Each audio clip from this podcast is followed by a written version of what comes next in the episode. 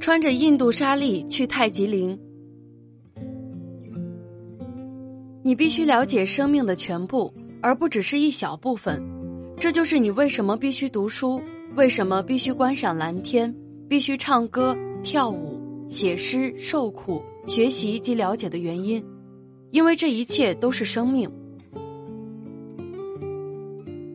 旅行会让人越来越追求本真、原始的自己。仅仅满足生活最基本的技能就足够，什么美丽，什么丑态。完全忽略不计。我们的形象已经斑驳的不堪入目，邋遢、散漫、肮脏，对自己已经完全没什么追求。只是也许内心会有所变化，由量变积累成的质变，慢慢锻炼出一种属于旅行的气质。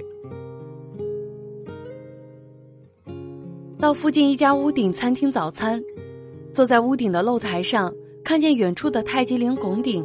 由纯白色变为浅灰色，然后变成深灰色，又从深灰色渐渐变为白色，惊叹于其工艺的神奇。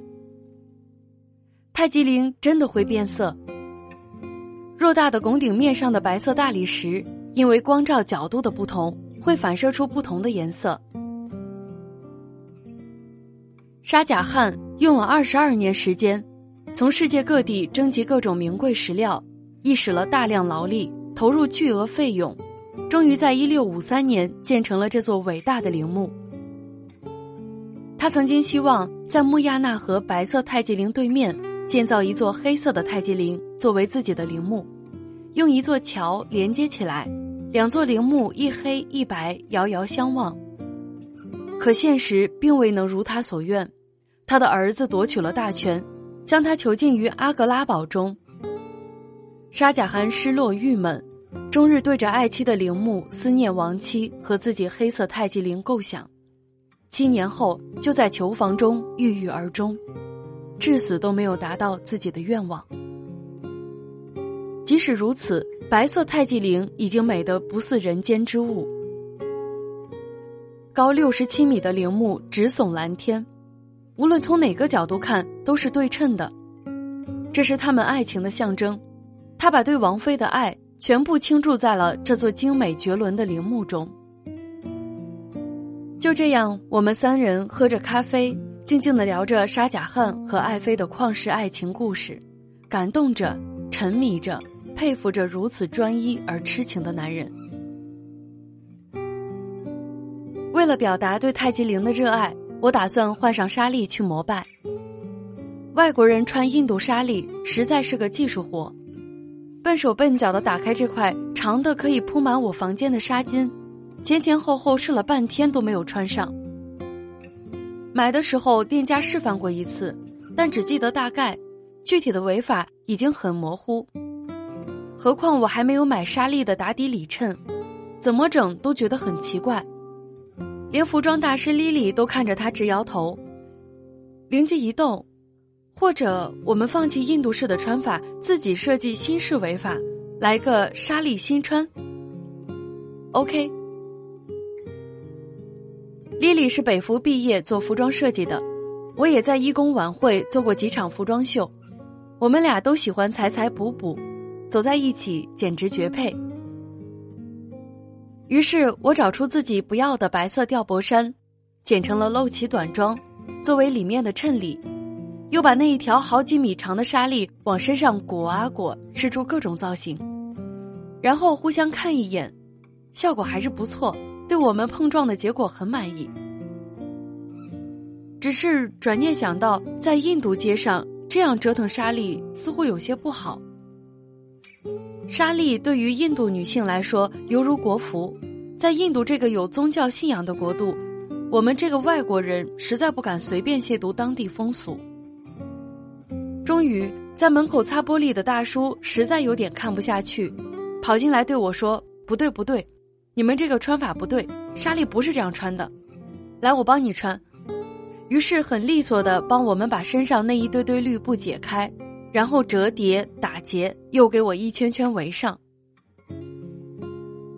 印象中这样的围法和最早之前学的不太一样，但是看着大叔这么热心辛苦的帮我们围，也不好意思反驳，顺其自然吧。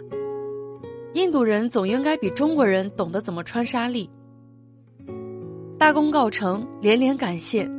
可是待大叔走后，我才发现纱丽最里面被打了结，又围了太多圈，围法似乎也有些问题。总之，这样的纱丽上身，我已经无法迈开步伐正常走路。这该怎么办？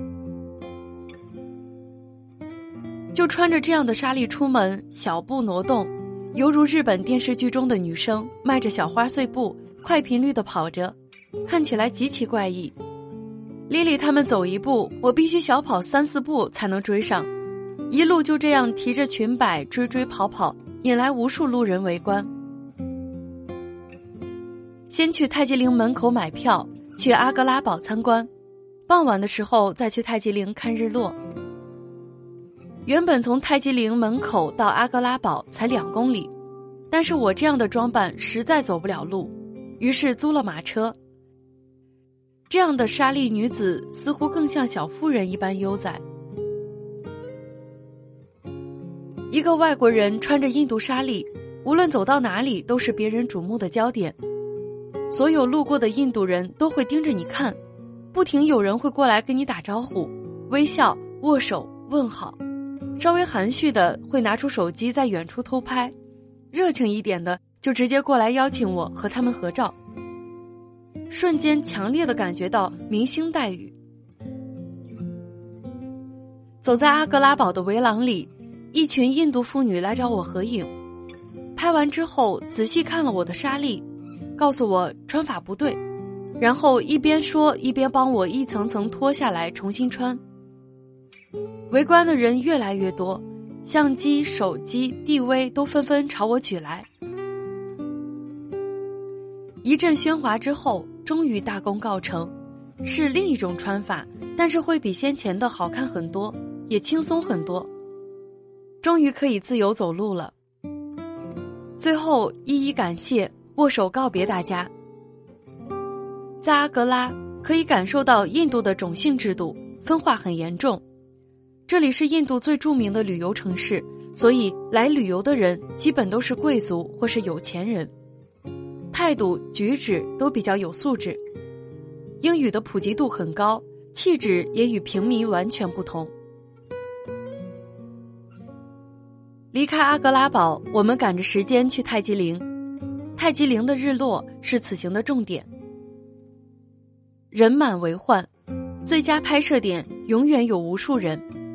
太极陵的精彩犹如所有的图片上一样，宁静里隐隐透露着低调的璀璨，没有太多惊喜和失望，却有着深刻的韧性和内涵。其中美丽的故事远比洁白的大理石更吸引人。只是坐在前面静静的观赏和眺望，我想就是非常美好的事情。可惜太极和沙吉汉估计永远得不到这样的宁静了。赤着脚丫，穿着纱丽，优雅的走在白色大理石上，有些微凉。看着对对情侣恩爱的坐在太极陵前面来来往往，内心宁静。喜欢静静坐在太极陵看日落的时光，这是到印度之后最安静的时刻了。泰姬陵的震撼不是从它表面所产生的。再花哨华丽的外表，都抵不过沙贾汗那颗真挚专一的心。他用自己毕生的心力缔造了这一爱情的永恒，在如此注重男权的社会中，他把自己的灵柩置于旁边，把爱人的灵柩放在中间，这是需要多大的胸襟？你必须了解生命的全部，而不只是一小部分。这就是你为什么必须读书。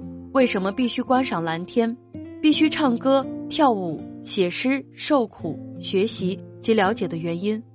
因为这一切都是生命。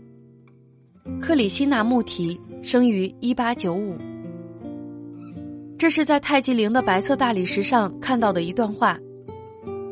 也许只有到了印度，真正生活在了印度，你才能明白为什么这个神奇的国度会产生那么多有名的诗人、文学家。哲学家、思想家、灵性大师，因为他们真正自由和拥有思想。如此自由的国度，不曾接受任何束缚，思想和生命完全解放之后，才能出现真正的感悟。